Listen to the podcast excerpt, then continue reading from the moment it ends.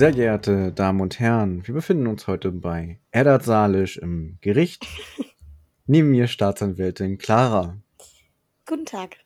Ja, und ich bin Staatsan die Vertretung für Staatsanwältin Sonja. Die ist ja ein wenig verhindert, nicht behindert, nur verhindert. Und deswegen dürft ihr mit mir vorlieb nehmen. Genau. Und ähm, wir besprechen heute das erste Kapitel aus dem zweiten Buch. Und wie Jan schon so schön eingeleitet hat, sehen wir uns heute quasi einem Westerosi-Gerichtsprozess äh, gegenüber. Aber bevor wir dazu kommen, möchte ich einmal die wunderschön poetische Einleitung erwähnen, in der das der Rote Bergfried bzw. der Thronraum so total toll beschrieben wird. Ja, auf jeden Fall eine sehr farbenfrohe Einleitung. Ja, absolut. Und man hat auch das Gefühl, dass Ned sich irgendwie ein bisschen davon bedroht fühlt, weil er ja auch davon spricht, dass die einzige Farbe in der Halle das Rot von Blut ist. Ja, vom Blut und von der Sonne. Und dazu als Gegensatz das Grün, Braun und Blau von den Wandteppichen der Jagdszenen. Genau. Und wo wir gerade schon bei der Jagd sind, da haben wir dann auch schon direkt den Grund, warum Ned in diesem Kapitel nämlich selber auf dem Thron sitzen darf, weil der liebe Robert ist mal wieder zwecks seiner Vergnügung unterwegs und ist auf der Jagd nach einem weißen Hirsch. Dieser weiße Hirsch ist wohl bestimmt sehr selten, weil er ist nicht alleine gegangen. Er hat dann noch viele namhafte Personen und noch seinen halben Hufstaat mitgenommen. Und ja, der arme Eddard wurde jetzt dazu verpflichtet, auf den eisernen Stahlthron zu sitzen, der überall Stacheln und zackte Ränder hat und total verformt ist. Und auf jeden Fall klingt das nicht sehr bequem. Nee, also da habe ich auch echt gedacht. Ich meine, ähm, Ned denkt ja auch daran, dass Aegon, der Eroberer, gesagt hat, ein König sollte nie bequem sitzen. Aber ich kann mir vorstellen, dass er das dann auch das ein oder andere Mal bereut hat im Nachhinein. Ja, und ich habe mir auch überlegt, warum sollte ein König nicht bequem sitzen? Man musste dann an die Meetings denken, die wir mal auf der Arbeit halten. Und es wurde mal gesagt, wir sollen dabei stehen. Weil wenn man bei einem Meeting steht, dann will man, dass es halt schneller vorbeigeht und dann wird es auch wirklich schneller vorbei sein, mhm. was halt nicht so bequem ist. Okay. Also vielleicht einfach, dass der König dann halt da sitzt und schneller Entschlüsse fasst und nicht halt noch stundenlang darüber, darüber nachdenkt. Wobei er sich natürlich jetzt auch sehr ablenkt damit, mir tut alles weh. Ja, also ich, ich, ich kann das nachvollziehen, aber ähm, ich kann mir vorstellen, dass das eher so ein bisschen auch sich gar nicht nur allein auf die Sitz Situation bezieht, sondern so ein bisschen weiter gedacht ist und metaphorisch allgemein für die ganze Königswürde vielleicht steht. Dass es vielleicht eben nicht so wird wie bei Robert, der sich ja letztendlich nur seinen Vergnügungen hingibt, sondern dass man auch immer sich bewusst ist, dass das eben auch ein sehr schweres Amt ist quasi. Das hätte ich jetzt so daraus interpretiert. Hm, ja, auch eine schöne Interpretation. Aber wir können auf jeden Fall festhalten, dass das vermutlich sehr unbequem ist und Ned das ganz gerne schnell vorbeigehen lassen möchte, diese Audienz. Auf jeden Fall. Und wie Ned halt auch noch äh, etwas später dann sagt, dass da die Schwerter immer noch scharf sind und wohl angeblich sogar schon Leute dran gestorben sind an diesem mhm. Stuhl. Mhm, ja, genau. Ähm, ja, weil ich, ich meine mich zu erinnern, dass es mal einen König gab, der sich, man wusste, also der ist dann verstorben und man wusste nicht genau, was passiert ist. Also es ranken sich äh, Legenden um seinen Tod und also man denkt halt, dass er entweder ermordet wurde oder eine äh, Variante ist auch, dass er sich in die Schwerter des Thrones selbst gestürzt hat. Ich weiß gerade nicht mehr, welcher König das war. Ich glaube, das war der dritte oder vierte. Ähm, das war der auch, der die, die äh, so viele Frauen hatte, die dann auch teilweise so, so schrecklich umgekommen sind. Ich weiß nicht, ob dir das gerade was sagt. Nee, sagt mir nichts, aber vielleicht sind die Frauen auch zufällig auf die Schwerter mal gefallen, ne? Ja, ja. Vielleicht hat er die Frauen dann halt auch auf dem Thron. Ja, wer weiß. ja, auf jeden Fall, genau. Aber das ist halt das, was man sich äh, darüber erzählt. Okay, sehr interessant. Mhm. Kurz mal einen Geschichtsausflug gemacht hier. Mhm, genau. so, dann ist er da dann natürlich nicht ganz allein im Raum. Und er wird aus seinen Gedanken gerissen von Varys, der sich fragt, oder der in den Raum fragt, ob sie ganz sicher sind, dass die Leute mehr als Räuber waren. Genau, und man weiß jetzt äh, auf dieser Seite noch gar nicht genau, worum es eigentlich geht. Aber ähm, auf den nächsten Seiten erfahren wir dann, dass ähm, wir jetzt quasi bei einer Audienz sind, die ansonsten natürlich der König halten würde. Und das gemeine Volk darf hier quasi einfach seine Angelegenheiten vortragen oder ähm, ich glaube, das nennt man, das sind dann auch Bittsteller, oder? Also das nennt man dann so. Ja, genau. Ja. Ja, und hier geht es eben um, so ganz durchblickt habe ich es nicht, aber es sind, glaube ich, nur Menschen von dem Dorf oder dem Ort Scherra, oder? Weil es, es werden ja auch noch andere Dörfer genannt, aber ich glaube, da sind dann alle ums Leben gekommen, ne? Ja, das sind äh, die Leute von dem einen Dorf, die ja jetzt äh, hingeschickt wurden zu Ned und nun bei Ned sind. Und sie berichten aber auch von den anderen Dörfern. Es kann aber auch sein, dass sie so ein bisschen, also nicht nur aus dem einen Dorf sind, sondern halt auch so ein bisschen verstreut sind. Was heißt ja, dass die dann halt alle in die eine Festung reingekommen sind und dann, Mhm. getrieben wurden und dann wieder zur nächsten Festung gegangen sind. Also Genau. Also was man aber auf jeden Fall festhalten kann, es sind eben dort berittene Menschen gekommen, die auch sehr gut ausgerüstet waren, also keine einfachen Räuber, sollte man meinen. Und äh, die haben halt diesen Dorfmenschen ganz schreckliche Sachen angetan. Die ein Mann berichtet, dass seine Bierschenke angezündet wurde und die Milchkuh erschlagen wurde. Dann äh, haben sie, sind die ja geflohen in diese Feste, die aber aus Holz war und die dann äh, angezündet wurde. Also da sind Menschen bei lebendigem Leibe verbrannt. Und ein Lehrjunge wurde ja auch so gehetzt und dann letztendlich von äh, einem sehr großen, an einen Riesen erinnernden Ritter erschlagen. Und da habe ich dann sofort an einen anderen Todesfall gedacht, den wir auch schon in einem Eddard-Kapitel besprochen haben, nämlich an den von Myka, den äh, Freund von Arya, der ja von dem Gregor Clegane erschlagen wurde. daran muss ich auch wenig denken und ähm, das passt auch ziemlich gut, Genau. weil es wird vermutet, dass es sich um den Berg handelt, der Ja. hier die Führung übernommen hat. Er war als einziger, der hervorgestochen ist. Alle anderen hatten halt nur Streitrösser, eine Rüstung komplett ohne Markenzeichen, kein Banner dabei, kein gar nichts. Und das war halt schon sehr auffällig. Und dann muss man noch erwähnen, dass die Dorfmenschen ja nicht alleine gekommen sind, sondern ähm, hier werden ein paar Edelleute äh, genannt. Also das sind ja Lords vom Trident. So werden sie später auf jeden Fall beschrieben. Und zwar haben wir einmal Sir Raymond Derry, den wir auch schon aus vorherigen Kapiteln kennen. Für die ganz aufmerksamen Zuhörer. Das war nämlich der äh, Lord, bei dem die, äh, der Hofstaat auf dem Rückweg von Winterfell angehalten ist, als die ein paar Tage nach Arya suchen mussten. Und daher kennen wir den schon. Und äh, das ist eben einer der drei. Sind es dann Ritter oder nee, Lords sind es dann, ne? Das sind Lords. Ja, genau. Dann haben wir noch äh, Sir Karel und Sir Mark. Und die ähm, betrifft das eben, also das sind ja wahrscheinlich deren, wie nennt man das? Na, die Beschützer des äh, Genau. der Lande. Ja, genau. Und die haben quasi jetzt diese Dorfmenschen auch äh, dazu aufgerufen oder, naja, Ned ist sich ja auch nicht so ganz sicher, ob die freiwillig mitgekommen sind. Die haben sie da halt hingebracht, damit sie vor dem König dann eben von diesen Gräueltaten berichten können. Genau, weil die Leute selber hatten eigentlich vorgehabt, direkt Rache zu üben und sofort die Messer und Schwerter zu schärfen und dann ähm, ihre Verdächtigen, also den Berg und die Lannister anzugreifen und deren Felder ebenso zu verbrennen und die Menschen zu töten. Aber, also man merkt aber schon, dass auch die Lords auch schon sehr auf Rache sind, ne? Also, Auf jeden Fall. und die sind sich ja auch sehr sicher, dass das Lannisters sind. Obwohl die ja kein Wappen getragen haben. Ja, und alles bloß, weil ein großer Kerl da war. Genau. Ich meine, wenn man jetzt überfallen wird von Leuten auf dem Pferd, dann wirkt jeder erstmal groß. Und okay, dann ist vielleicht eine bisschen Person ein bisschen größer, aber nur weil eine Person groß ist, heißt das nicht, dass es nicht noch größere gibt. Das stimmt. Aber das ist ja schon ähm, ein sehr, sehr großes Alleinstellungsmerkmal eigentlich. Also wenn jemand schon der Berg genannt wird und halt so ein Halbriese ist, dann ja, da- darauf jetzt, daraus jetzt darauf zu schließen, ist natürlich schon schwierig. Darum finde ich es eigentlich auch krass, dass Ned das äh, letztendlich dann ja auch macht in seinem Urteil. Also, weil den letztendlichen Beweis hat er jetzt ja eigentlich nicht. Also ich greife jetzt ein bisschen vor, aber ja, du, du bist gerade sehr schnell unterwegs. Äh, Vielleicht sollten wir ein bisschen erstmal hinkommen. Und ähm, Okay, dann kommen wir gleich nochmal zu Nets Urteil. Aber ähm, was natürlich auch dafür spricht, dass das jetzt keine einfachen Räuber waren, ähm, ist ja die Ausrüstung, die sie hatten und die ähm, die Pferde, die ja ganz offensichtlich keine Ackergäule sind, sondern wirklich Schlachtrösser.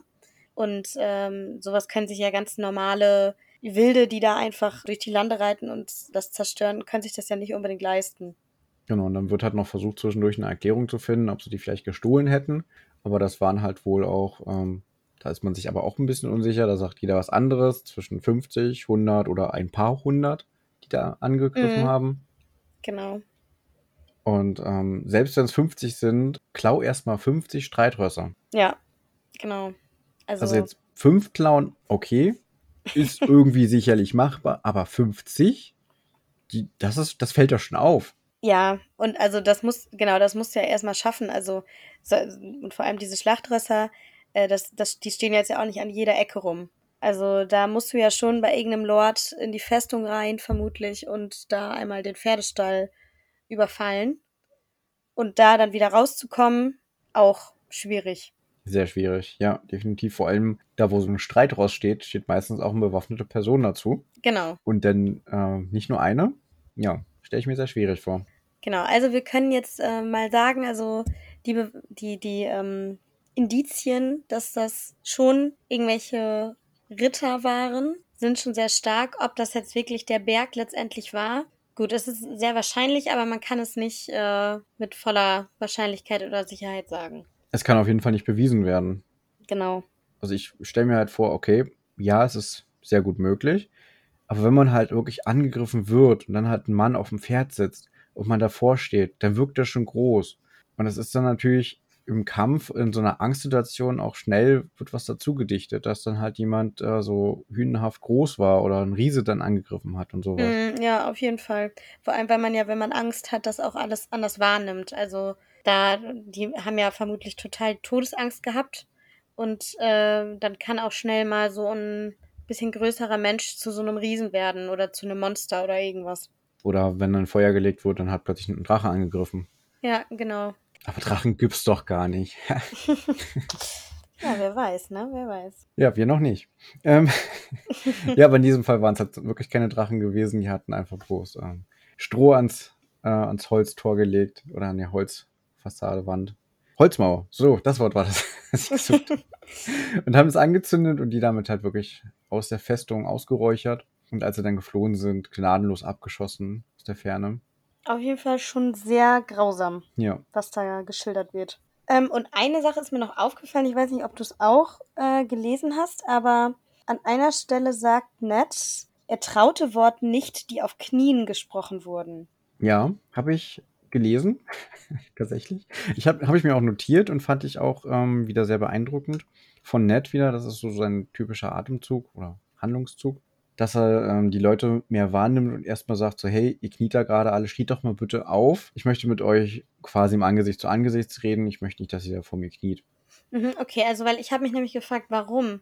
Also du verstehst das so, dass er ähm, quasi, wenn Worte auf Knien gesprochen werden, dass man dann ja auch so gefällig redet. Also dass man ihm als Hand ja sowieso vielleicht so ein bisschen irgendwie nach dem Mund redet oder so. Und wenn sie dann von Angesicht zu Angesicht sind, dass das dann ehrlichere Worte sind oder so. Aber, oder wie verstehst du das? Ja, ehrlich nicht unbedingt. Man kann ja trotzdem lügen. Aber wenn man jetzt kniet und dann, ich denke mal, die haben dann sicherlich auch auf den Boden geguckt, damit sie den König oder der Hand nicht ins Gesicht schauen müssen. Wenn die jetzt aufstehen, dann haben sie auch quasi die Erlaubnis, ihnen ins Gesicht zu gucken. Und wenn man dann die Mimik Mhm. und Gestik noch dazu sieht, dann ist das ja auch sicher, oder in so einem Gespräch immer noch mal Ja. ein bisschen mehr sagend. Ja, gut, da stimmt, da hast du recht. Ja. Und ich meine, das eine Mädchen, ähm, das hat ja dann auch, ist er knien geblieben und bis es dann auch was gesagt hat, dass dann die Mutter gestorben ist, da hat sie dann doch ein bisschen mehr Emotionen mit rübergebracht. Okay, die, die Erklärung äh, kann ich akzeptieren. Die finde ich gut. Ja, und dann, ähm, was ich auch noch interessant fand, war, dass äh, Ned ja auch festgestellt hat, dass ein Mann, der nur ein paar Tagesritte von Königsmund entfernt lebt, gar nicht weiß, wie der König aussieht. Also das, das, das zeigt ja auch mal wieder, dass Robert sich um die Bevölkerung nicht so schert irgendwie, ne?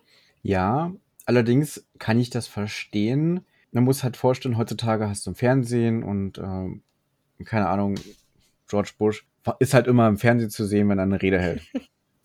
Ja. Ähm, und früher war das aber so, dass dann, äh, also zur Mittelalterzeit, wo dann Angela Merkel geführt hat. Ungefähr, ja. ich glaube, ein bisschen was verwechselst du, aber Ach, nee, nee, mach das, weiter. das ist okay. ähm, da, da wurden halt vielleicht mal Geschichten erzählt vom König und vielleicht Beschreibungen gemacht, aber du hast ja kein wirkliches Bild gehabt oder hast vielleicht mal eine, eine Zeichnung gesehen oder sowas, aber wie viel Zeichnung hat man dann schon gesehen? Und man hat dann einfach nicht so im Kopf, wie genau dann dieser König aussieht. Und deswegen kann ich mir vorstellen, wenn die auch nie den König gesehen haben, außerhalb der Stadt wohnen, sehen die den auch nicht. Wissen die nicht, wie der aussieht. Ja, also natürlich kann man das nicht mit moderner äh, Medienpräsenz vergleichen, aber ich glaube, dass halt Könige auch damals im Mittelalter, äh, also damit vergleichen wir es ja quasi immer, die sind ja auch ganz, ganz viel oft rumgereist, eben genau, weil die ja dieses Problem hatten. Also die haben ja ähm, teilweise, die hatten ja mehrere Schlösser, wo sie dann so ihre Zeit verbracht haben, aber die waren ja teilweise auch ganz viel unterwegs und sind eben beim Volk quasi, um beim Volk irgendwie präsent zu sein. So. Ob man das jetzt wirklich schafft, jeden äh, im, in seinem Reich zu erreichen, dass er ihn einmal sieht, das ist natürlich eine andere Frage, aber die leben jetzt ja auch nicht in, im, äh, im Norden, sondern halt schon relativ nah dran. Ja. So. Okay. Macht irgendwo Sinn. Wobei ich natürlich jeden, jedes Dorf wird er auch nicht besuchen können. Und wenn er mal in einem Dorf ist, dann wird er auch nicht alle, alle besuchen können. Ja, das stimmt. Jetzt zum Beispiel äh, den ehemaligen mit dem besten Bier da. Okay, mit der Bierschenk. Mhm. Ah ja, bei Jos, dem Bierschenk. Wenn dann so viele Leute, wenn der König ankommt, dann kommt er ja mit ein bisschen seines Hofstaats. Also, wenn er zur Jagd geht, dann nimmt er einen halben Hofstaat mit. Dann will ich nicht wissen, wie er bei einer Reise unterwegs ist. Oder wissen wir ja schon, mhm. das hatten wir auch schon mal im Eddard. Eddard? Doch, glaube ich, bei Eddard selber bei einem der ersten Kapitel gehabt, wo er der quasi mit seinem ganzen Hofstaat unterwegs war, nach Winterfell. Und dann sind natürlich auch ganz viele durstige Leute da. Und da ist man natürlich, wenn man eine Bierschenke hat, da aufgehoben, wo man das Bier ausschenken kann, nämlich hinterm Tresen, um Geld zu verdienen. dann siehst du den König wahrscheinlich auch nicht. Wenn er schon da ist, dann guckst du den, glaube ich, auch einmal an. Zumindest sollte man es wohl versuchen, ja. Ja, und äh, dann, ich weiß nicht, also irgendwie kann ich mir auch vorstellen, dass wenn man halt so eine Audienz hat, das passiert ja auch nicht alle Tage, ne? Dann finde ich es auch irgendwie ein bisschen komisch, dass zum Beispiel die Ritt, also die, die Lords, die ja für sich ein bestmögliches Ergebnis erreichen wollen, ähm, dass sie den Leuten nicht gesagt haben, hey, das ist nicht der König, das ist die Hand. Weil er verwechselt ihn ja. Und ich meine, Ned ist ja, ist ja ein guter, dem macht das jetzt nichts, aber wenn da irgendein arroganter Fatzke sitzt, der denkt, warum kennst du mich nicht oder keine Ahnung was, das wäre ja dann schon ein bisschen blöd für die Dorfmenschen. Also das, das würde die halt in nicht so einem guten Licht dastehen lassen. Das kann natürlich auch sein, ja. Und was hat auch noch gesagt wurde, oder was sich Eddard denkt, dass er ja an seinem Wollumhang am Kragen die silberne Hand des Amtes befestigt ist, die man ja auch sieht, dass er eben nur die Hand ist. Und er hat mhm. auch sicherlich keine Krone auf, wie der König das hatte. Ja, man könnte es vielleicht wahrscheinlich doch erkennen. Aber ich meine, die sind wahrscheinlich auch traumatisiert, die Leute. Und haben da vielleicht auch nicht so den Kopf für gerade. Ja, und wenn sie halt bloß auf den Boden knien und ihnen nicht ins Gesicht schauen, dann haben die das auch gar nicht gesehen. Ja, und sind, genau, sind vielleicht auch noch aufgeregt zusätzlich. Oh ja, bestimmt. ich meine, was sollen die jetzt auch machen, ne? Also die haben ja nichts mehr. Die bleiben wahrscheinlich letztendlich jetzt im Königsmund als Geflüchtete irgendwie. Ja, oder sie also, gehen zurück, aber halt in eine andere Festung rein. Aber die eine Festung, die wurde ja verschont, weil die ja mit ähm, Steinwelle hat. Und die ja so schlecht brennen, logischerweise. Mhm. Und da hat ja die Armee, die hat er nicht angegriffen, die ist ja dann weiter flussaufwärts gegangen, wo man mehr holen könnte. Und so eine Festung würde es ja noch geben, wo man dann hin könnte. Ja, gut, das stimmt. Ich finde die äh, Frage auch noch interessant von Wahres, ähm, wie grausam können Menschen sein? Ja, das habe ich auch gedacht. Dabei hat man eigentlich schon, finde ich, ja, es ist schlimm, definitiv, aber so in dieser Game of Thrones Welt hat man auch schon andere grausame Dinge erlebt oder von gehört. Ja, aber ich stelle mir das halt, also ich stelle mir das halt auch von Wahres wieder in diesem typischen, ganz sanft gesprochenen, schleimigen Ton vor. So, oh grauenvoll, wie grausam können Menschen sein? Also mehr so schleimerisch, so. Ähm, ja, hm. also ich glaube nicht, dass das, ähm, er, er muss das jetzt ja sagen, aber ich glaube jetzt nicht, dass das wirklich ehrlich gemeint ist. Also, weil wie du schon gesagt hast, also da wird sicherlich öfter mal sowas vorkommen und äh, der hat bestimmt auch schon schlimmere Dinge gesehen und die haben ja zum Beispiel selber im Rat auch schon einen Anschlag auf Danny geplant und so. Ja. Also gehört auch irgendwie zum Alltag, also ich, gut, zum Alltag gehört es wahrscheinlich nicht immer, aber es ist jetzt nicht so ganz fernab der Lebenswelt, ne? Also diese Gewalt und so. Nee, das gehört halt irgendwo mit, mit dazu. Und, aber es kann natürlich echt sein, dass es so ein bisschen ähm, einschleimend sein ist. Aber was ich mich halt verwirrt hatte oder überlegt hatte, dass er es vielleicht ehrlich meint, ist halt, weil er es halt murmelt. Es ist ja nicht so, dass er jetzt äh, laut zu denen spricht, oh mein Gott, wie schrecklich. Hm, ja, stimmt. Sondern halt recht. eigentlich das murmelt und dann mehr für sich murmelt oder vielleicht so die neben ihm stehen das hören.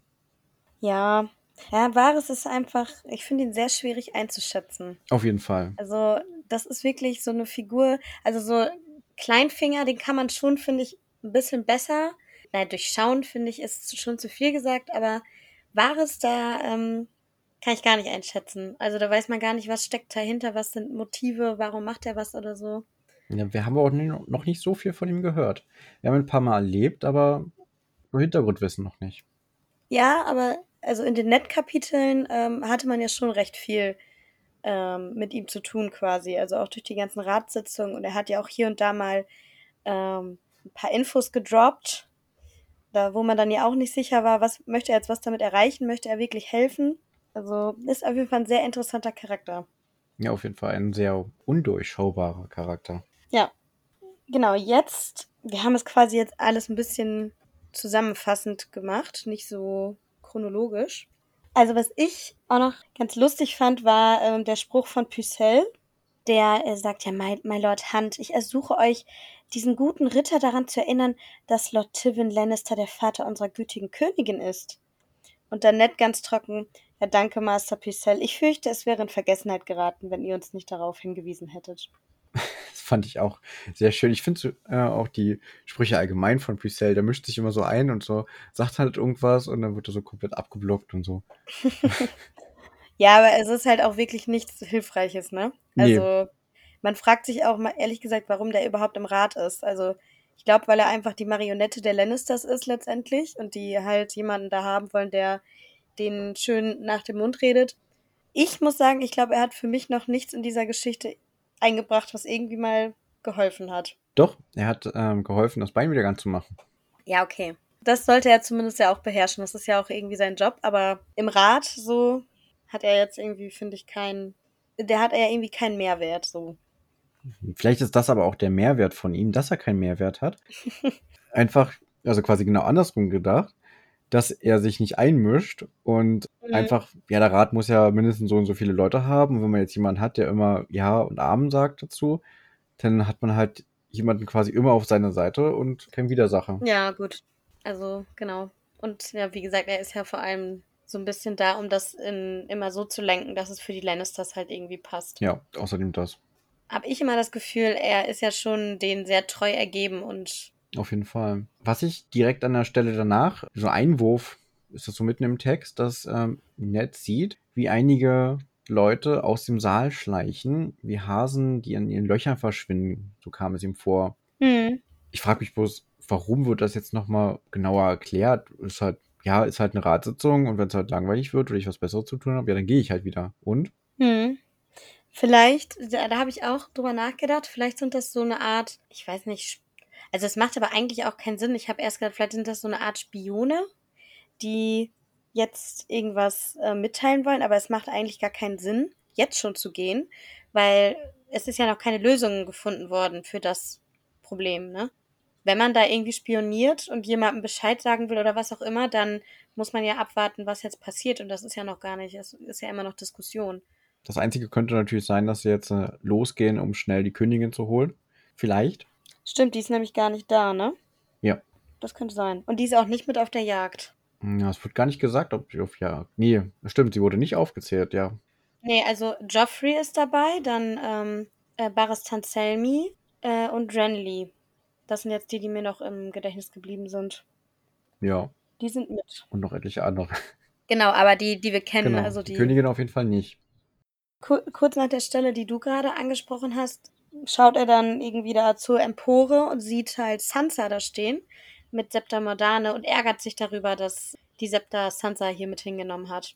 Wahrscheinlich, weil er nicht möchte, dass seine Tochter so diese grausamen Schilderungen hört. Ja, kann ich auch vollkommen nachvollziehen.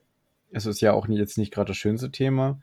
Allerdings, wenn sie jetzt irgendwann mal Königin sein wird, oder Prinzessin erstmal und dann Königin wird, dann muss sie damit auch wahrscheinlich leben, dass irgendwann mal Bittgesuche auch kommen in Zukunft, die halt ein bisschen blutiger sind.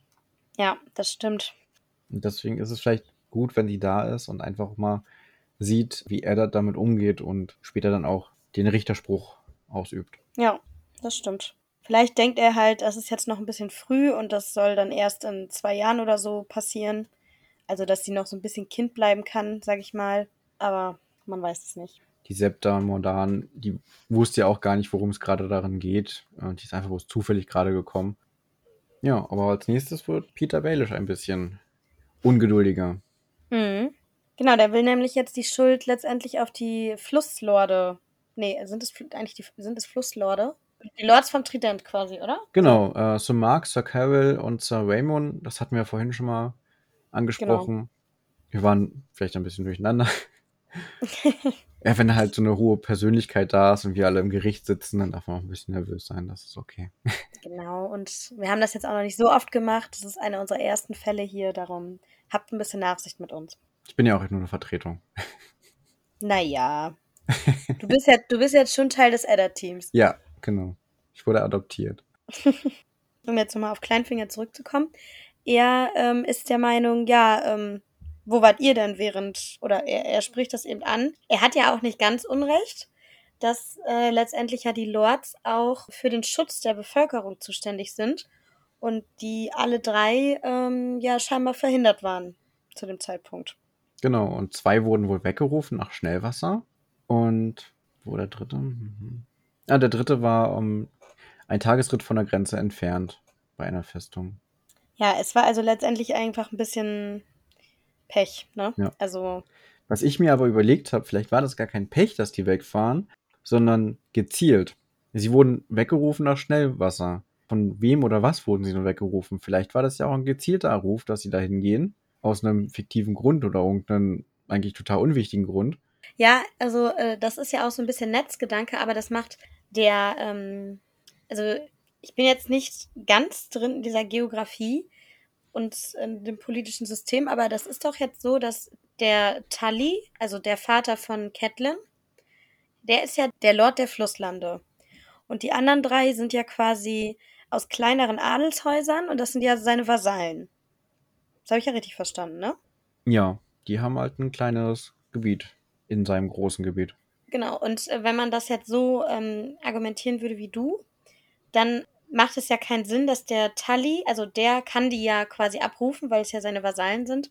Aber das hat er ja nicht vermutlich mit dem Hintergedanken gemacht, dass er das will, damit die da jetzt ausgeraubt und ermordet werden können.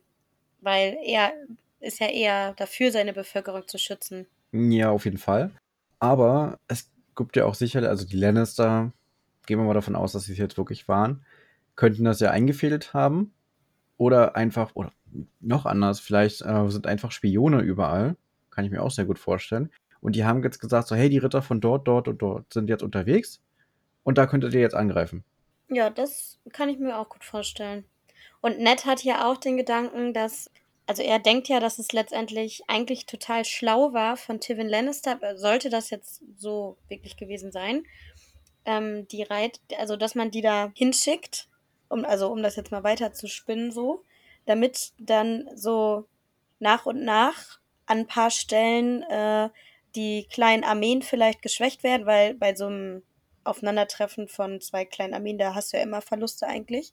Er ist jetzt ja auch nicht also dadurch, dass die ja keine Wappen getragen haben und so, das sagt Ned ja auch, können, wenn die jetzt äh, sich rächen wollen, die Flusslorde, können ja die Lannisters es auch wiederum so drehen, dass die ja die, der Aggressor quasi waren, also die die erste Kampfhandlung ausgeführt haben. Genau, und da kann ich er das voll verstehen und stimme ihm auf jeden Fall zu. Das, was dann vermutlich Tywin sich ausgedacht hat, den großen starken Land kleine Messerstiche zuzufügen, das ausbluten zu lassen und dann sollen die halt angreifen und dann sind diejenigen schuld und wir wehren uns ja nur. Es ist auf jeden Fall ein sehr ausgefuchster Plan. Denn wie, wie Ned auch sagt, äh, Tywin Lannister ist nicht nur ein Löwe, sondern auch ein Fuchs. Ja, und das trifft auf jeden Fall sehr gut. Boah, ich bin jetzt so gespannt, ob das jetzt irgendwann mal erklärt wird, ob das jetzt wirklich stimmt Mhm. oder ob das jetzt noch ganz anders sein könnte, weil Ja, also man kann es sich halt sehr gut vorstellen, dass es so ist. Aber das, ich finde, das, äh, das stört mich manchmal auch ein bisschen an den Büchern. Es wird sehr oft was offen gelassen. Also es ist oft wie, teilweise ähm, der Interpretation letztendlich überlassen und es wird nicht nochmal aufgeklärt. Wie ist das nochmal bei dir? Du ha- hast du die Bücher schon mal gelesen oder noch nicht? ich habe die Serie gesehen, aber die Bücher jetzt das erste Mal gelesen. Okay, also das ist für dich alles ganz neu quasi. Ja. Okay. Bei mir ist es ja auch schon sehr lange her, dass ich die Bücher gelesen habe. Darum kann ich mich auch täuschen, aber ich glaube, dass es nicht aufgeklärt wird. Okay. Aber wir können ja zusammen hoffen. Ja, oder weiter äh, interpretieren und ähm, uns unsere Sachen überlegen. Genau. Auf jeden Fall äh, ist Eddard sich sehr sicher. Also Eddard ist sehr sicher mit seinem, seinem Richterspruch am Ende, mit dem, was er dann beschließt. Genau. Und ähm, dann finde ich aber auch wieder, Pycelle ist jetzt natürlich wieder auf der Seite der Lannisters und sagt, ja, das ist doch nicht Sache des Thrones, geh doch zu Tywin Lannister und lass ihn da, bitte ihn um Gerechtigkeit. Also er will dann so, er will das einfach ein bisschen von sich schieben, die Verantwortung. Und dann sagt Ned wieder etwas sehr Schönes, alles ist das Recht des Königs. Norden, Süden, Osten oder Westen. Wir handeln stets in Roberts Namen.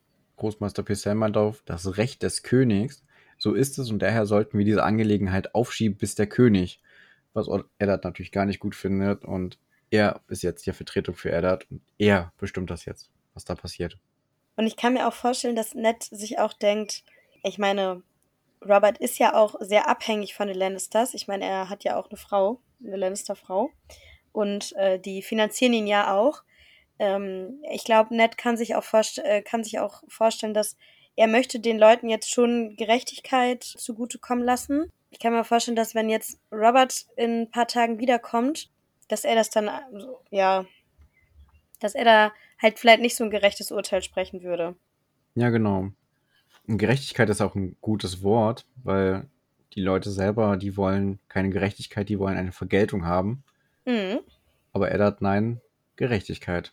Ja. Es reicht nicht, wenn wir die Felder niederbrennen und Leute erschlagen. Das würde den Frieden nicht wiederherstellen, sondern nur den Stolz der Leute. Genau.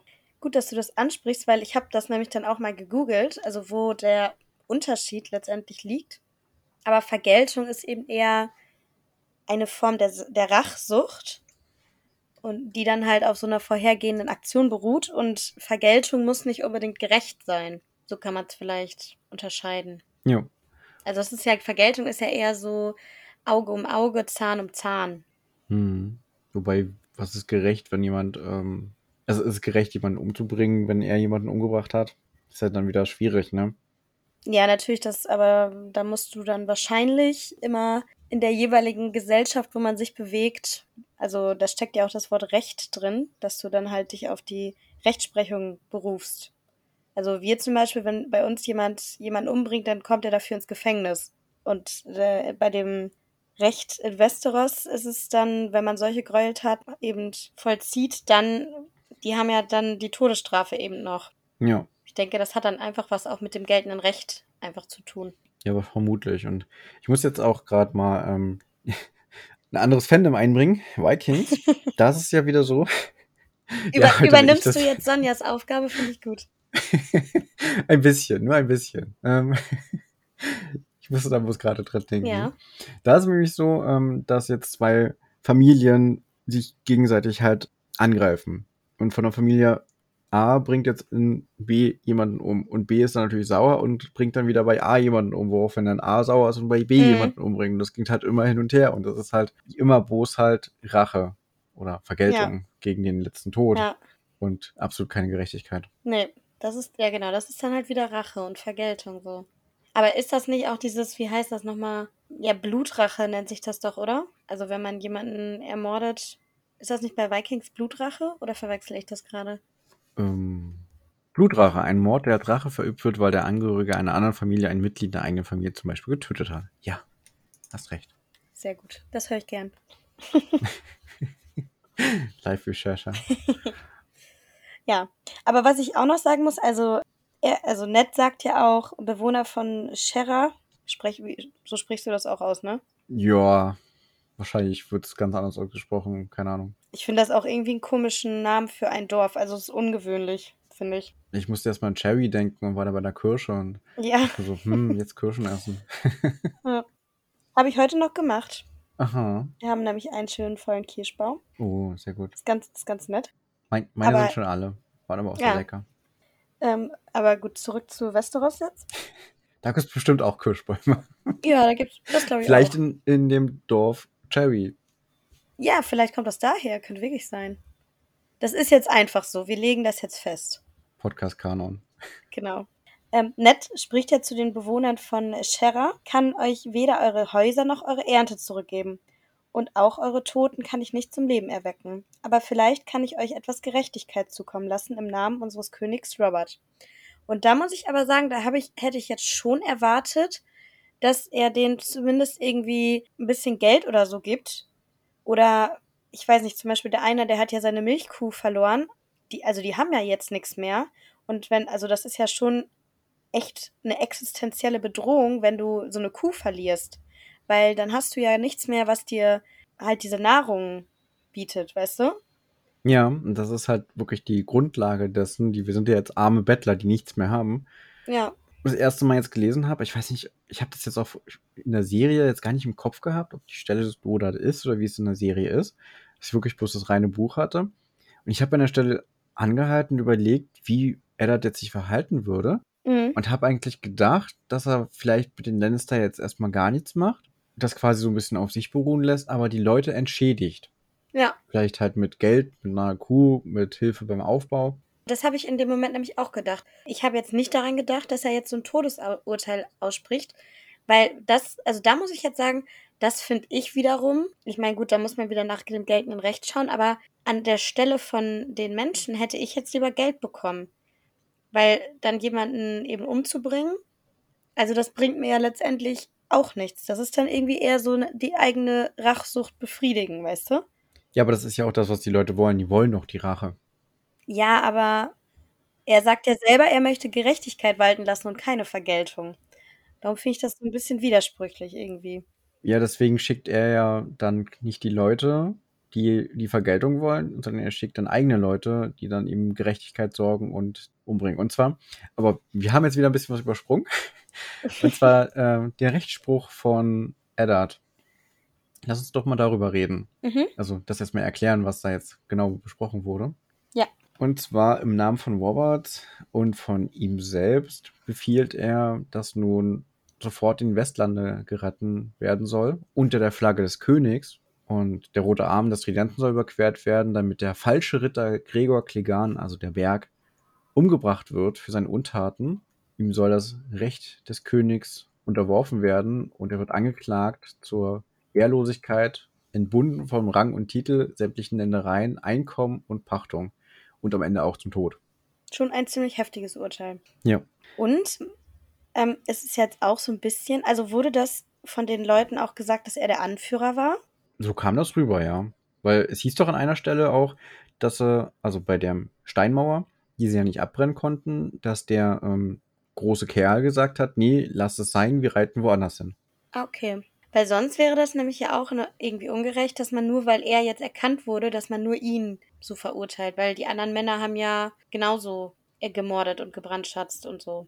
Aber wenn er jetzt der Anführer war, dann, äh, gut, dann kann man halt ihn auch dafür zur Rechenschaft ziehen. Ja. Aber es ist tatsächlich ein bisschen unfair, dass die anderen so gar keine Sache abbekommen und dann einfach fröhlich weiterleben, obwohl die damit gebrandschatzt haben. Wobei, nicht mal gebrandschatzt, die haben ja die Schätze nicht gesammelt, die haben einfach bloß gebrennt, gebrandbracht, keine Ahnung, umgebracht die Leute und alles abgefackelt. Ja. Ja, und dann auch, also Babys umbringen und so. Auch die Frauen und da hat keiner überlebt. Naja, Oder sehr wenige sche- scheinbar bloß von dem Dorf mit den Kirschen. das Sherrydorf. Genau, und dann kommt ja der Loras Tyrell, der um die Ehre bittet, an, eu an äh, Neds Stelle im Handeln zu dürfen. Und er möchte jetzt diese Aufgabe übernehmen, das Urteil an dem Berg zu vollstrecken. Ich fand Kleinfingers Reaktion darauf. Er lachte und meinte dann bloß, wenn Saloras, wenn wir dich jetzt gehen lassen, werden wir dich bald wiedersehen, aber nur noch mit dein, deinem Kopf und einem Pflaume im Mund. Ja. Also es ist natürlich eigentlich nicht lustig, aber dieses Bild, wenn man sich das so vorstellt, dann möchte so ein 16-jähriger äh, Schönling und diesen Riesenritter da besiegen und dann kommt der Kopf zurück. Das ist irgendwie auf eine makabere Art und Weise schon lustig, wenn man sich das vorstellt. Dann auch noch mit der Pflaume im Mund. Ja. So schön angerichtet. ja, auf so einem Präsentierteller wie so ein Spanferkel am besten oder so. Ja, genau. Und was gibt's heute essen? Ja, Zoloras mit Pflaume im Mund. er sagt ja, er hat keine Angst vor ihm. Also es ist schon sehr mutig, aber ähm, auch ziemlich dumm. Das, das ist ja so ein bisschen auch entstanden, weil er wahrscheinlich da bei dem Turnier wollte ihn ja der Berg dann töten, nachdem er ja diesen kleinen Trick mit dem Pferd da probiert hat. Ich denke mal, dass das dann auch noch ein bisschen damit reinspielt, dass er jetzt so ein bisschen seine Ehre wieder herstellen möchte. Stimmt, gut, dass du das sagst, daran habe ich gar nicht gedacht.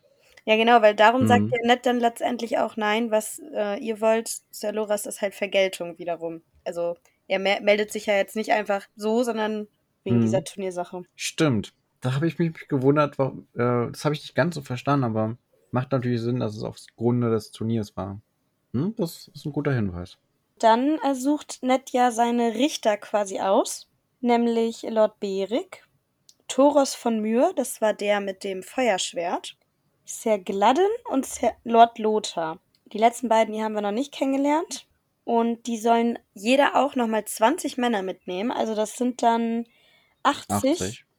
Und dann kommen ja auch noch 20 von Netzmännern mit. Also dann haben sie, wenn du jetzt noch die Lords dazu zählst, haben sie 104 Leute, die eben diesen Richterspruch am Berg vollstrecken sollen. Ja, wahrscheinlich brauchst du wirklich so viele Leute, weil ich meine, wenn da jetzt so jemand ankommt und dich umbringen möchte, dann mache ich dabei Tor zu.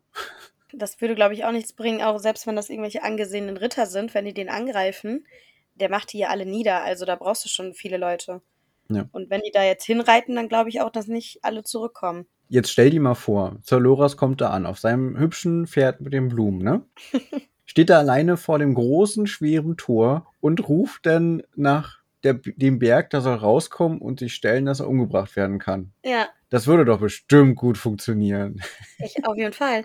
Und dann wird sich der Berg denken, geil, habe ich mal wieder einen, den ich runterputzen kann.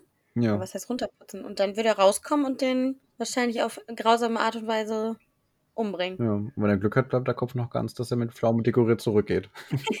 wie, wie stellt er sich das vor, der Loras? Frage ich mich wirklich. Also, das ist doch klar, dass er da. Ich, also, ich meine, wenn man so, so ein Pferdeturnier hat, da, okay, da kann man ja noch irgendwie. Da ist vielleicht die Möglichkeit da, das zu gewinnen, aber wenn du im 1 zu 1 Kampf gegen den bist, also das. Ja gut, er, ich meine, er hat den Vorteil, er ist halt klein und schnell wahrscheinlich. Allgemein schneller zu sein als der Gegner kann halt schon sinnvoll sein. Das haben wir ja auch bei Tyrion gesehen. Hm. Aber trotzdem, der Berg, der ist schon eine Hausnummer und so schnell K.O. ist der auch nicht. Nee. Der ist Kämpfen gewöhnt. Ja. Und auf nicht gerade nette Art und Weise, sondern auch sehr brutale Art. Genau. Es kommt ja auch nicht dazu, weil äh, nett andere Leute dafür bestimmt und er ihm ja auch sagt, er weist ihn ja auch zurecht. Vor allen. Muss man ja auch sagen, ne? Ja, auf jeden Fall. Celoris hat ja ähm, dann auch nochmal gesprochen, aber nett einfach nur, nö, ist nicht. Ja, stimmt, er sagt auch nochmal, Lord Eddard, was ist mit mir? Genau, und dann Robert äh, niemand bezweifelt, bezweifelt euren Heldenmut, Zaloras. Hier jedoch geht es um Gerechtigkeit. Und was ihr sucht, ist Vergeltung. Und das war das, wo ich halt überlegt habe, hm, warum sucht ihr Vergeltung? Aber das hast du ja schon erklärt mit dem Turnier. Genau. Ja, und dann sagt Robert, ähm, der Thron wird heute keine Bittgesuche mehr anhören und beendet damit die Audienz. Nee, Robert sagt das nicht. Äh, nicht. er hat natürlich, Entschuldigung. der hat sich eben hingebeamt. Ja, der ist schnell von der Jagd zurückgekommen. Genau, Nett hat die schwierige Sache erledigt. Ja, ach hier, dann äh, kann ich ja wiederkommen. Und dann, ach nee, jetzt ist Feierabend. genau. 18 Uhr, Feierabend. ja. ja. Schmeißt Feuer ins, in den Ofen und bringt mir ein Bier. Ich will jetzt genau. Feierabend. Ja, nee, ähm, also Nett sagt, jetzt ist Schluss für heute. Keine Bittgesuche mehr und ich kann das verstehen. Ihm tut sein eingegipstes Bein weh wird auch nochmal betont irgendwo, dass es eingegipst ist. Hattet ihr da nicht auch drüber geredet, dass es ja. eigentlich voll komisch ist. Ja, hatten wir. Deswegen betone ich das auch gerade nochmal Ja. so. ähm, da hatten wir auch vom Zuschauer den Zuspruch bekommen, dass es echt ein bisschen komisch ist. Ja, aber das ist ein bisschen so wie die Stelle, ähm, wenn, ich bringe jetzt auch nochmal ein anderes Fandom ein. Das ist, glaube ich, im ersten Kapitel von Herr der Ringe, wo das große Fest von Bilbo ist. Da sagt irgendjemand, ich weiß nicht, ich glaube, der, die Rakete, also da ist ja ein Feuerwerk und dann, dann kommt ja so ein großer Drache, also so ein Feuerwerksdrache auf die zu und der steht dann so schnell wie eine Dampflok Stimmt. Oder irgendwie sowas. Und das ist auch nicht nur in der Kriege-Übersetzung so, die ja so ein bisschen moderner ist, sondern das ist auch in der Karu-Übersetzung. Und ich meine sogar, dass ich das mal nachgeguckt habe, ob das im Englischen auch so ist und da steht halt auch sowas. Also da haben sich dann die Autoren wahrscheinlich ein bisschen nicht noch nicht ganz in die die äh, Fantasy-Mittelalterwelt reingedacht beim Schreiben. Ja, oder es, man könnte auch interpretieren, okay, das ist jetzt für den Leser gedacht. Mhm. In dem Moment, dass man einfach als Leser so einen Vergleich hat mit, einer, mit der modernen Zeit, um das abzuschätzen, wie das nun ist. Ja, das stimmt, aber bei Herr der Ringe ist es doch, meine ich, eigentlich so, dass der Erzähler auch quasi aus dieser Welt, also aus Mittelerde so stammt, oder? Also weißt du, wie ich das meine? Das ist. Ja, Er, er hat ja, er hat ja nicht den Autorenblick, sondern er hat ja den. ich habe es erlebt, Blick, genau. Ja, genau. Naja, es ist ein Mysterium. Man weiß es nicht. Aber es gibt ja auch immer mal wieder äh, so Durchbrüche von der dritten Wand, wo man so ein bisschen Foreshadowing auch hat. Meinst du jetzt bei Herr der Ringe, ne? Ja, allgemein. Ja, gut, stimmt. Und es wird ja auch oft gesagt, wir, ähm, in, wir, nee, was sagen die denn nochmal? Auch das, das, äh, dann spricht ja manchmal, obwohl, nee, das ist eher beim Hobbit, ne? Dass, dass da so Kinder angesprochen werden. Genau, das wird beim Hobbit, dass die dann, dass dann gesagt wird, so, jetzt fällt mir kein Beispiel, an, aber Aber das sind dann so, genau, ich weiß, was du meinst, das sind so Kommentare an die Leser. Und dass die halt meistens eher Kinder sind, quasi. Aber das ist halt noch ein anderes Klientel, die die es halt lesen und dann da ein bisschen unterstützend reinbringen. Noch zusätzliche Kommentare ist ja nur noch mal eine andere Ebene. Okay, wenden wir uns mal wieder Westeros zu. Eddard, nicht Robert, wendet sich äh, von seinem Thron ab, der bestimmt super unbequem ist. Mhm. Weiterhin. Er wird angesprochen von, Wahres. genau, Ware. Er wird angesprochen von Vares und Kleinfinger und Großmeister Picel sind schon rausgegangen. Genau, und ähm, da muss ich auch sagen, die Einwände, sage ich mal, oder die, die Kommentare, die Wahres noch zu diesem Richterspruch zu sagen hat, die sind auch gar nicht so falsch und auch gar nicht so dumm. Dass er eben schauen soll, dass wenn er sich schon die Lannisters zum Feind macht, dass er dann zumindest die Tyrells als seine Freunde behalten soll. Das macht ja auch Sinn. Der Feind meines Feindes ist mein Freund. Genau. Wobei Zaloras ist das halt schon echt nicht so zuzutrauen. Zumindest alleine nicht. Und wenn er halt mitgegangen wäre, wäre er vielleicht ein bisschen vorschnell gewesen. Mhm. Vielleicht ein bisschen, sagen wir mal, äh, Loras wäre dabei gewesen mit den anderen 104. Als 105. Person. Dann hat er versucht, sicherlich äh, die Macht, also die Führung so ein bisschen an sich zu reißen. Hätte dann einen Fehler gemacht vielleicht und wäre dann als- mit, einem- mit einer Pflaume im Mund zurückgekommen. Als Spanferkel. Ja. Ja. Ja, das äh, denke ich auch. Nur ich glaube, das Problem ist, also es geht ja da bei diesem ganzen Adelsgeschlecht, äh, da geht es ja auch immer viel um die Ehre und wenn du dann vor versammelter Mannschaft dir das so ausdrücklich wünscht und dann kriegst du so eine Zurückweisung. Also er hat es ja letztendlich Loras gegenüber mit gutem Willen gemacht, weil er eben nicht will, dass er stirbt. Aber das ist, glaube ich, dann schon für so einen jungen Ritter nicht so toll. Also es ist ja schon eine ziemliche Kränkung und vermutlich wird sich jetzt auch über ihn lustig gemacht und so. Ob, ob man jetzt daraus so eine Feindschaft direkt erbaut, wahrscheinlich nicht, aber es ist jetzt halt auch nicht gerade positiv für die Beziehung zwischen den beiden. Es wird auf jeden Fall irgendwo bei Soloras negativ im Kopf hängen bleiben, dass er das nicht machen durfte. Auch wenn sich Ned sehr sicher ist und die Prophezeiung sagt, dass er die Enttäuschung überleben wird. Das fand ich auch wieder gut. Ja, er wird es definitiv überleben und auch seine Enttäuschung wird da irgendwann hinüber, äh, drüber hinweg sein. Aber trotzdem hat man immer diesen negativen Punkt, hm, ich durfte ja nicht. Ja, und vielleicht ist es dann auch so, ja, ähm, er hat, also das ist ja dann auch immer so ein, so ein Geben und Nehmen zwischen denen. Also das ist ja auch, äh, wie sagt man, sehr, Die eine Hand wäscht die genau, andere. sehr korrupt, ne? Und das wäre jetzt ja quasi ein Gefallen in Richtung Tyrell gewesen. Und wenn er dann mal einen Gefallen von den Tyrells braucht, dann sind die vielleicht weniger gewillt, das zu machen. Oder wenn Loras irgendwann mal den, da eben der Lord von Rosengarten ist. Ja. Aber letztendlich finde ich trotzdem Netz äh, Spruch gut, weil es ist ja auch so, dass er eigentlich nur Rache wollte und sich sonst wahrscheinlich nicht dafür gemeldet hätte. Und Sir Loras, der ist halt auch 16 Jahre alt oder jung, der wird einfach noch ein bisschen hitzköpfig sein, sich selber überschätzen. Und deswegen ist es halt gut, dem ein bisschen zu bremsen und zu sagen, so, ey, gut gemeint, aber nie, besser nicht. Ja. Ja, und dann äh, spricht ja Varys auch noch den Sir Ilyn an, also den königlichen Henker. Ja. Und den hatte ich gar nicht so auf dem Schirm irgendwie. Ich habe da gar nicht dran gedacht, dass er das ja auch machen kann. Und ich hätte jetzt auch nicht gedacht, dass, also weil Varys ja auch sagt, das ist eine schwerwiegende Be Beleidigung. Aber das hatte ich auch gar nicht so auf dem Schirm, dass er, also Sir Ilyn jetzt, also dass das jetzt schlimm wäre, wenn er beleidigt wäre. Also dass er irgendwie die Macht hätte, jetzt nett was zu tun. Weißt du, wie ich das meine? Auf jeden Fall. Und was noch dazu kommt, Ned mag Henker ja allgemein nicht. Er sagte ja auch an der, oder dachte an der Stelle auch darüber nach, wo er den, den Todesspruch ausgesprochen hat, dass er ja das selber machen würde. Mhm. Also so wie er auch sonst immer, wenn er halt einen Todesspruch ausspricht, das selber macht, um dann halt das nicht zu verweichlichen, sondern es selber durchführen muss, zu müssen. Da schickt er dann halt nicht den Henker los, sondern eben die Leute, die er vertraut, die halt das eher auch ungern machen. Und das ist, ja, ist ja auch schlau, es auch so zu machen, weil, das sagt Ned ja auch, er möchte eben auch niemanden, der quasi den Lannisters sonst verpflichtet ist. So, also es macht ja schon Sinn, äh, quasi unbeteiligte Leute zu schicken. Und Sir Alan, also der letzte Satz, der noch gesagt wird, er liebt seine Arbeit so sehr. Mhm. Das spricht ja auch schon dafür, dass er einfach bloß dahin geht, um halt jemanden zu töten und es ihm eigentlich gar, total egal ist, wer da jetzt stirbt Ja, und wieso. genau. Und das ist halt einfach dieses Wertschätzen des Lebens oder des Todes. Ähm, das ist da einfach total verloren gegangen. Abschließend kann man sagen, dass dieser Richterspruch schon, also man erkennt schon sehr diese Moral von Ned da drin, so finde ich, ne? Und er, dass er eben auch sich nicht dieser Korruption da zwischen den Adelshäusern so hingibt, sondern dass er das versucht, so gerecht wie möglich zu machen. Ja, er hat es auf jeden Fall versucht und ich denke auch ganz relativ gerecht gemacht. Ob man halt wirklich gleich einen Todesspruch hätte aussprechen müssen oder erstmal vielleicht klären müssen, ob das jetzt überhaupt der richtige ist. Ja, das sei mal dahingestellt.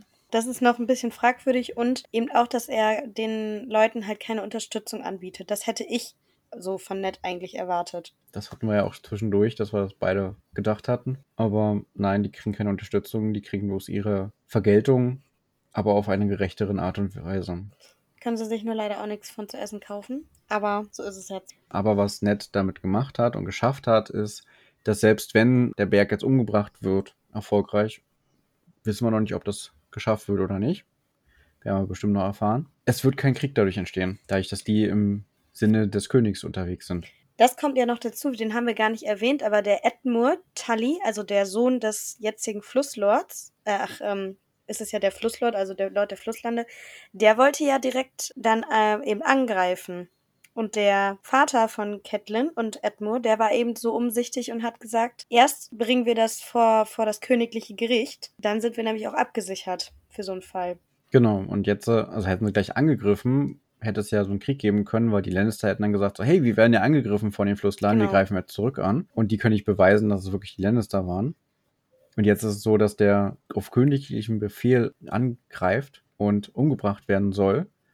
Und dass damit halt einfach kein Krieg sein kann, beziehungsweise wenn sie halt Krieg anfangen würden, dann würde halt die Lannister gegen die Krone sein. Und das heißt, die Krone sind die auch halb, würden sich selber angreifen müssen, was halt keinen Sinn Genau. macht. Damit hat er das halt geschafft, den Krieg so ein bisschen aus dem Weg zu gehen erstmal. Genau, und ich denke, was er vielleicht auch noch so ein bisschen, darum vielleicht auch dieser harte Schuldspruch. Also, weil der Berg ist ja schon, ich sag mal, so ein wichtiger Vasall der Lannisters. Der ist ja sehr furchteinflößend und macht deren Drecksarbeit. Und dadurch, dass er jetzt eben direkt diesen, das Todesurteil ausgesprochen hat, ist das vielleicht auch nochmal ein Zeichen an die Lannisters, hey, ihr könnt hier nicht einfach euer Monster äh, durch die Lande schicken und Leute umbringen lassen, weil dann wird dementsprechend auch, äh, werden harte Strafen ausgeübt. Also er hat denen jetzt quasi ja auch so ein bisschen einen Denkzettel verpasst, ohne dass er die direkt angesprochen hat, weil die Verantwortung ja quasi allein auf ihn geschoben wurde. Also du willst sagen, er übt quasi so ein bisschen seine eigene Rache aus. Nee, das, das wäre dann ja eher, ger- also, nee, ich würde jetzt nicht sagen Rache, aber das ist halt so eine Art Warnschuss an die Lannisters, dass er eben zeigt, wer sowas macht oder weil er ja auch das Gefühl hat, dass das von den Lannisters ausgeht, der wird auch dementsprechend bestraft im Namen des Königs. Ja, aber es könnte auch wirklich ein bisschen sein, dass es eben doch ein bisschen Vergeltung ist. Ich meine, der Wolf wurde getötet und das alles und jetzt kann er mal ein bisschen Rache nehmen dafür. Ja, könnte sein. Also das wird vielleicht auch ein bisschen reinspielen, auch wenn vielleicht eher unterbewusst. Ja, also er mag sie auf jeden Fall nicht. Das, Nee. das können wir festhalten. Das auf jeden Fall. Hast du sonst noch was zu diesem Kapitel? Mm, nö, ich fand das jetzt mit Eddard Salisch sehr interessant. Ich auch, ja. Hat zum Ende hin mit dem Schuldspruch eine andere Wendung gemacht, als ich es ursprünglich dachte.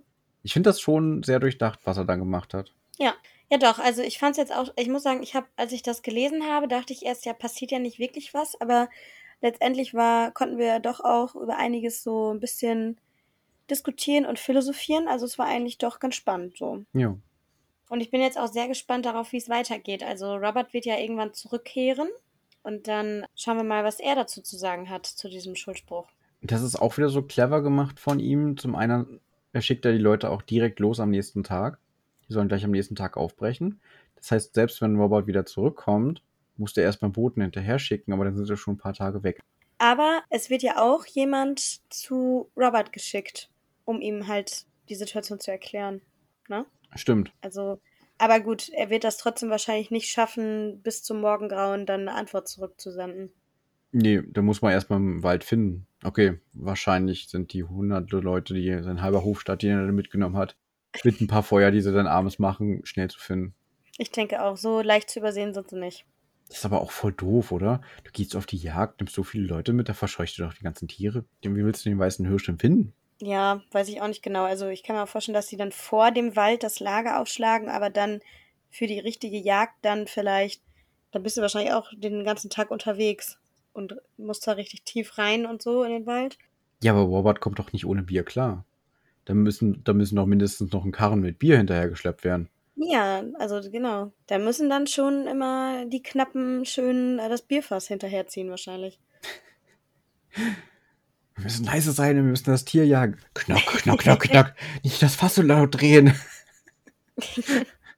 Aber wie sollen wir es denn sonst tragen? Ist dann die Frage, was wichtiger ist, leise sein oder das Bier dabei haben. Für Robert wahrscheinlich eher das Bier. Ich glaube auch. Oh Mann. Okay, vielleicht erfahren wir ja noch, was aus seiner Jagd wurde. Genau.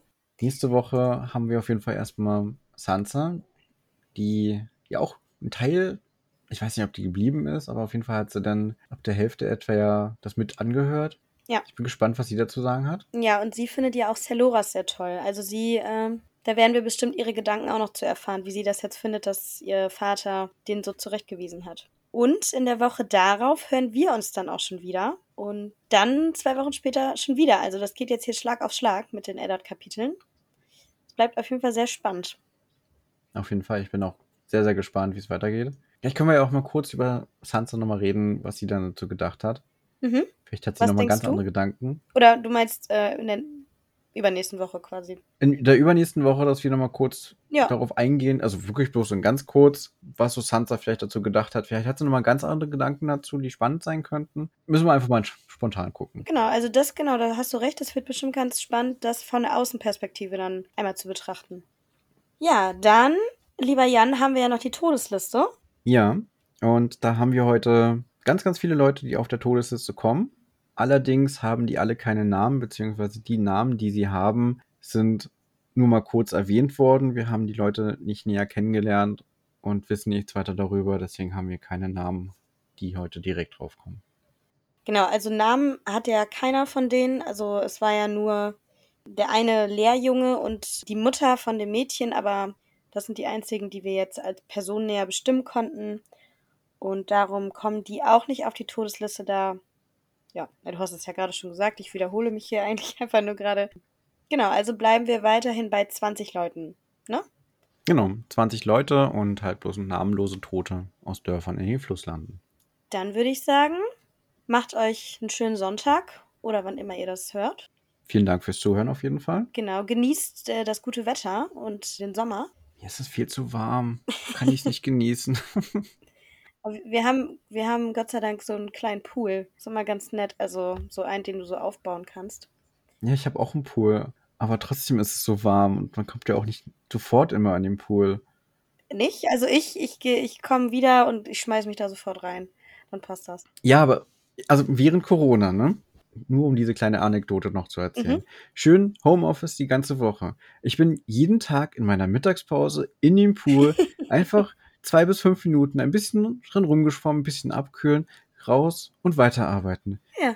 Das Geilste überhaupt. Und jetzt sitzt man halt dann da auf Arbeit im Büro. Ja, wir haben mittlerweile eine Klimaanlage, es ist aber trotzdem stickig und warm irgendwo und nicht unbedingt die beste Luft. Es ist nun mal einfach anstrengender so zu arbeiten.